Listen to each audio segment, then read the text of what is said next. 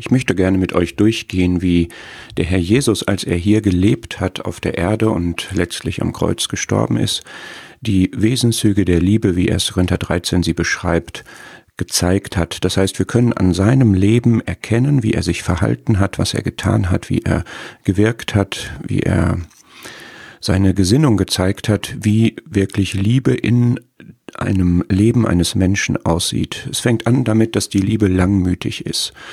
Man denkt an Johannes 13, Vers 1, er hat die Seinen, die in der Welt waren, geliebt, also seine Jünger. Und die Jünger waren nicht immer gut drauf, die haben ihn oftmals nicht verstanden, haben untereinander gestritten, wer jetzt der wichtigste von ihnen ist. Und er hat das immer alles mit seiner Langmut getragen. Eine Szene in Lukas 22 ist gerade, als es an das letzte Passa geht, wo dann das Abendmahl folgt, Gerade da ist ein Streit unter ihnen, wer der Größte ist. Und der Herr schlägt da jetzt nicht rein, sondern er macht sie darauf aufmerksam, dass sie überlegen sollen, was ist denn das, was einen groß macht? Der Größte unter euch soll der Jüngste sein, der Führende soll sein wie der Dienende. Und er stellt sich dann als Vorbild vor und sagt, ich bin in eurer Mitte wie der Dienende. Das ist Langmut, so auf einen so völlig deplatzierten Streit, der auch so eine traurige Gesinnung offenbart, zu reagieren. Es gibt eine Szene in Lukas 9, wird die beschrieben, wo der Herr wirklich an gereizt wird in seiner Langmut und sagt, O ungläubiges und verkehrtes Geschlecht, bis wann soll ich bei euch sein und euch ertragen? Also man sieht daran, das war in dem Sinne jetzt auch nicht etwas, was an ihm völlig abgeprallt ist. Er musste sich wirklich auch in dieser Langmut üben sozusagen. Aber auch da hat er das ertragen, diesen Unglauben der Jünger, die nicht in der Lage waren, hier eine Austreibung zu machen, deshalb und hat da ausgeholfen und hat selber die Sache dann übernommen und sie das nicht ausbaden lassen. Die Liebe ist gütig. Das wird ja von dem Herrn schon gesagt, dass die Güte und die Menschenliebe unseres Heiland Gottes erschienen ist in seiner Person. Er war sozusagen die personifizierte Güte und Menschenliebe, Titus 3. In Apostelgeschichte 10 wird rückblickend beschrieben, dass er wohltuend und alle heilend umherging. Das heißt, das war im Grunde die, die Überschrift seines Lebens und seines Dienstes, dass er wohltuend war. Ja, das ist gut, jemanden zu kennen, von dem man wirklich Wohltat empfangen kann. Er hat selber ein ein Gleichnis äh, beschrieben, wo er Güte verdeutlicht hat und ja, konfrontiert hat damit, dass wir ein Problem mit Güte haben, weil wir neidisch sind. Und der Herr hatte dieses Problem nicht. Er war einfach gütig. Seine Güte, sein Gutes hat er freigiebig allen gegeben. Und gerade die Jünger haben das erlebt. Er hat sie rundum versorgt. Es fehlte ihnen nie an etwas. Lukas 22 stellt er sie vor die Frage, hat euch jemals etwas gefehlt? Und sie sagen, nein, nichts. Das ist der gütige Gott, der gütige Herr. Der Herr hat niemand beneidet. Es gibt diese Szene, wo andere äh, waren, die in seinem Namen Dämonen austrieben, aber jetzt nicht konkret seine Nachfolger waren. Und Johannes hat ein Problem damit und sagt, Herr, was, was sollen wir da jetzt gegen machen? Und der Herr sagt, nein, wehrt ihn nicht. Wer nicht gegen euch ist, ist für euch. Er hat ihnen diese Austreibungserfolge nicht geneidet. Er hat auch nicht groß getan, er hat sich nicht aufgebläht. Das heißt, er war jetzt keiner, der sich selbst in den Vordergrund stellen musste, der auf Anerkennung aus war. Das hat man in dieser Szene gerade gesehen mit den anderen Jüngern und den Austreibungen. Das hat man aber auch immer da gesehen, wo aus seinem Umfeld, von seinen Jüngern, von seiner Familie ähm, Ratschläge kamen, er sollte doch jetzt nach Jerusalem gehen, er sollte die möglichste Aufmerksamkeit und Wirksamkeit suchen. Und seine Antwort war nicht ein kategorisches Nein, sondern es war, meine Zeit ist noch nicht da. Ich mache das, was der Vater mir auf die Agenda gesetzt hat. Ich tue das, wozu ich ausgegangen bin. Das heißt, er hat natürlich Wirkung gehabt, aber es ging ihm immer darum, das zu wirken, was der Vater ihm übertragen hatte. Immer wieder gibt es Szenen zum Ausgangspunkt bläht sich nicht auf, also ist nicht arrogant, ist nicht abweisend, ist äh, nicht wichtigtuerisch. Es gibt immer wieder Szenen, wo jemand zu ihm kommt und seine Pläne unterbricht oder wo die Jünger genervt sind, wo die Volksmengen sagen, nein, du jetzt nicht, wir sind wichtiger oder so. Und immer sieht man in diesen Szenen, sei das diese blutflüssige Frau, seien das die Blinden, seien das die Kinder, immer sieht man seine Zugänglichkeit, seine Zugewandtheit, gerade zu denen, die von anderen abgewiesen werden. Das ist wirklich zu Herzen gehend, wie der Herr ähm, sich da auch in Kontrast gesetzt hat zu den Menschen von damals, aber auch zu seinen Jüngern. Sie gebärdet sich nicht unanständig, die Liebe, das hat der Herr auch nicht getan. Das war schon bei seinem ersten Auftritt als Zwölfjähriger im Tempel, hat er sich dahingesetzt und zugehört und Fragen gestellt, sich also sehr angemessen verhalten, bis zum Kreuz, wo ihm bescheinigt wurde, er hat nichts Ungeziemendes getan, also nicht nur er hat nicht gesündigt oder so, sondern er hat nichts getan, was sich nicht gehört. Und das war selbst da der Fall, wo er ungewöhnliche, gesellschaftlich ungewöhnliche Dinge getan hat, wie beispielsweise sich da alleine mit der Frau am Jakobsbrunnen zu unterhalten. Selbst da war deutlich, das ist nichts Unanständiges. Der Kernpunkt der Liebe ist ja im Grunde, dass sie nicht das ihre sucht. Der Herr suchte nicht das seine. Das galt eigentlich für seine ganze Lebensmission. Matthäus 20 zum Beispiel, Markus ähnliche Verse. Er ist gekommen, nicht um bedient zu werden, sondern um zu dienen und sein Leben zu geben sogar. Das heißt, er war nicht egozentrisch, er war nicht auf sich bezogen, es ging ihm nicht um sich, sondern er hatte die Mission, anderen zu dienen. Und in seinem Dienst, in seinem Leben war er auch nicht auf sich selbst bezogen, sondern auf Gott den Vater. Ich suche nicht meinen Willen, steht in Johannes 5 mehrmals und in Johannes Evangelium mehrmals. Ich suche nicht meinen Willen, sondern den Willen dessen, der mich gesandt hat. Und das kontrastierte ihn gegenüber den Pharisäern, die ihre Ehre suchten. Und ja, wohl auch gegenüber den Menschen im Allgemeinen und uns, die uns auch damit schwer tun. Es gibt konkrete Szenen, wo man das festmachen kann, beispielsweise in Matthäus 14. Da wollte er mal an einen öden Ort für sich allein gehen, um zur Besinnung zu kommen, um sich herauszuziehen aus dem Dienst. Und dann kommt da eine große Volksmenge, die ihm dahin folgt, zu Fuß aus den Städten und er wird innerlich bewegt und heilt sie. Wo man sieht, dass er hat seine Belange immer zurückgestellt.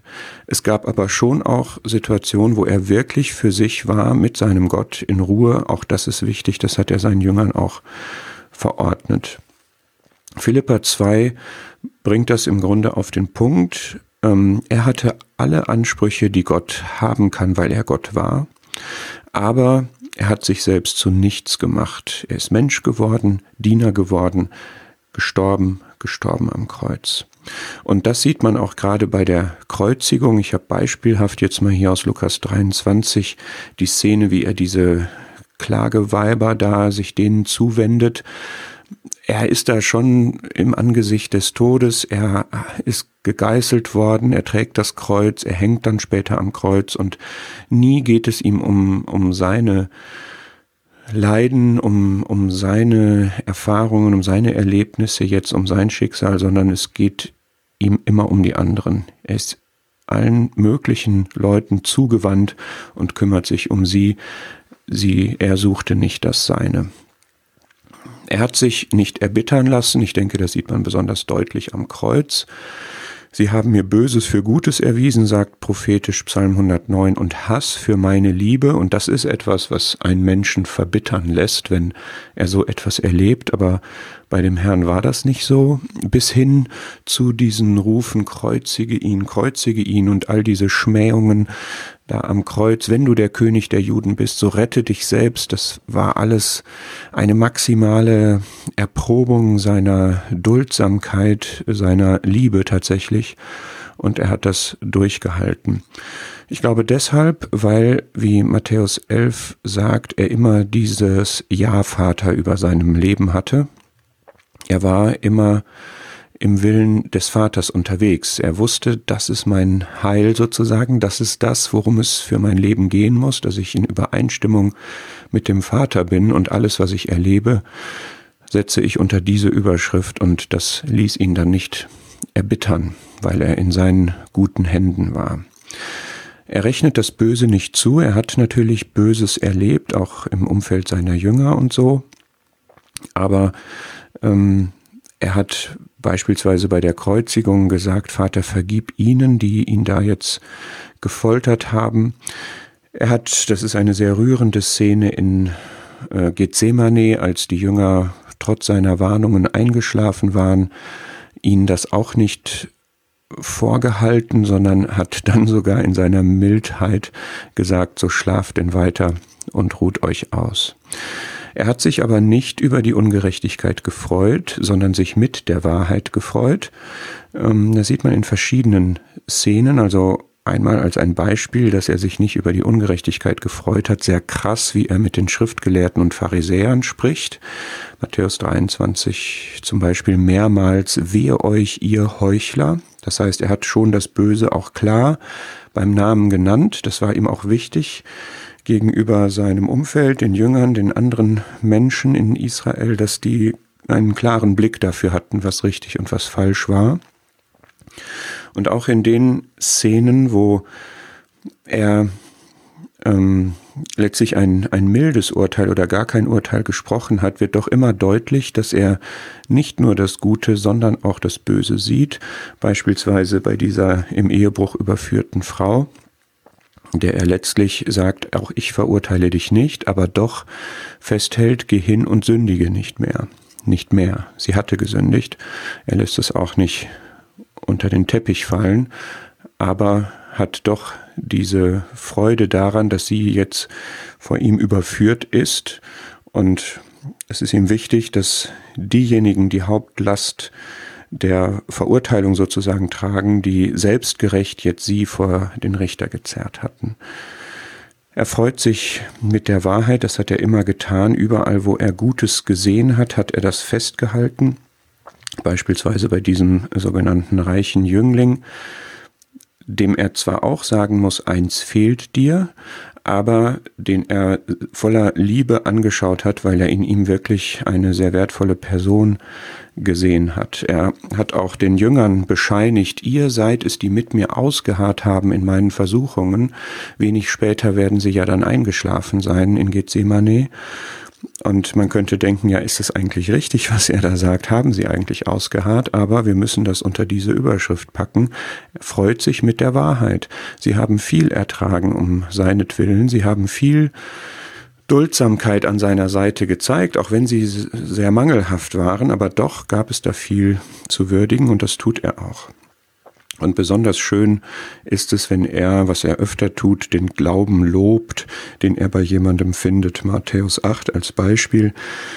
Das sagt er zu denen, die nachfolgten. Also ein, ein öffentliches Zeugnis wird da ausgestellt. Selbst nicht in Israel habe ich so großen Glauben gefunden. Das würdigt der Herr auch, wenn er das bei uns sieht. Die Liebe erträgt alles. Das ich habe hier einfach mal ein paar Sachen aufgeschrieben, die er zu ertragen hatte. Beispielsweise, als er Dämonen ausgetrieben hat, dass ihm gesagt wurde, er hat ja den Obersten der Dämonen, also er ist besessen.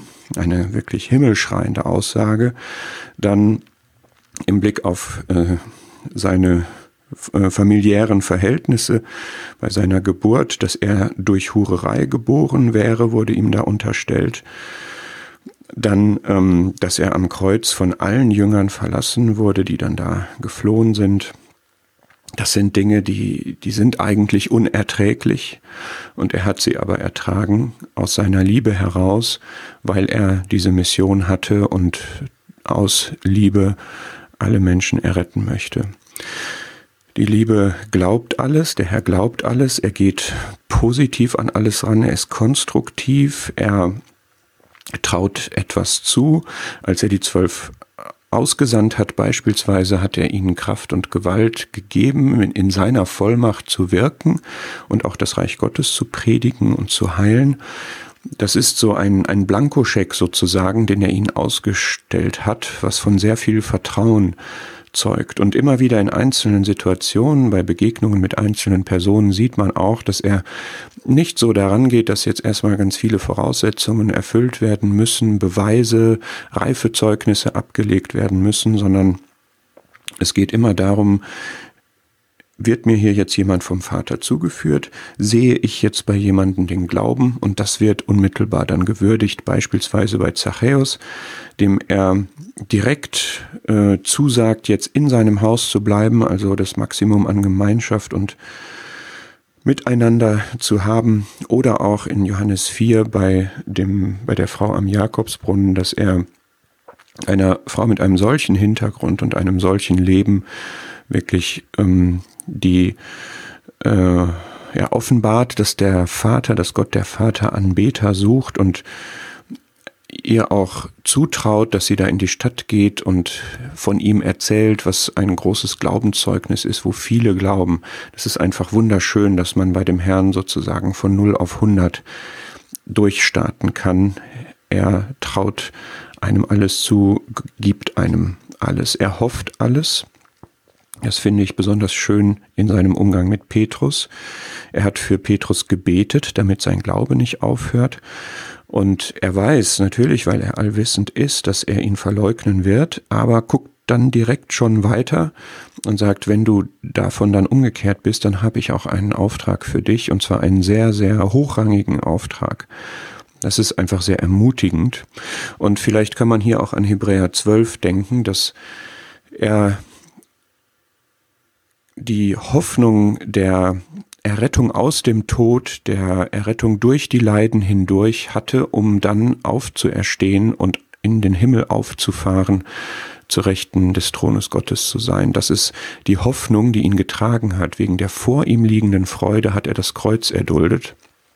Das ist die Liebe, die alles hofft und dann auch, das ist jetzt der letzte Punkt, alles erduldet.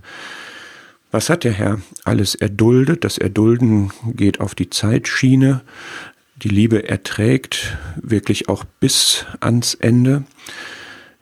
Johannes 19 beschreibt das so.